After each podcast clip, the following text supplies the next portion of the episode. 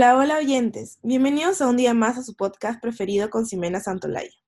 El tema del día de hoy es para las personas amantes de la comida del mar. Y qué mejor que comenzar este capítulo hablando de uno de mis restaurantes favoritos, al que no adivinan cuál es.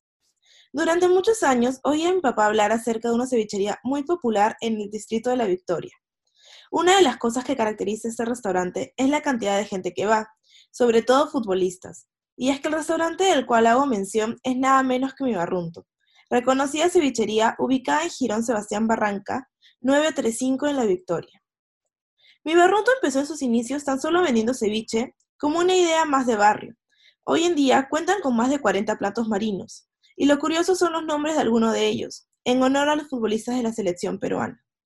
El precio promedio de los platos en mi barrunto es de 45 soles, por lo que le aconsejo, si van a ir, vayan con un buen presupuesto.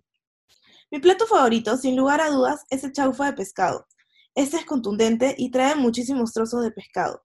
Además que el sabor también es muy bueno y debo decirles que terminé llenísima con solo verlo. Mi barrunto cuenta con un único local de cuatro pisos, ubicado en La Victoria. Es un amplio espacio, pero usualmente hay tiempo de esperar por lo que habilitaron un WhatsApp de reservas. Asimismo, respecto al COVID-19, cuentan con todos los protocolos de bioseguridad, así como también tres números para consultas o reservaciones directamente con ellos. Para evitar la aglomeración, implementaron su carta online en la página web oficial, en donde puedes conocer un poco más de este restaurante de tradición. Y eso fue todo por el podcast de hoy. Espero que estén antojadísimos de un delicioso plato marino como yo. Nos vemos en el siguiente podcast y recuerda siempre pasar todos los podcasts que te gusten con tus amigos, familiares, conocidos o cualquier persona que crees que le puede gustar. Nos vemos a la próxima.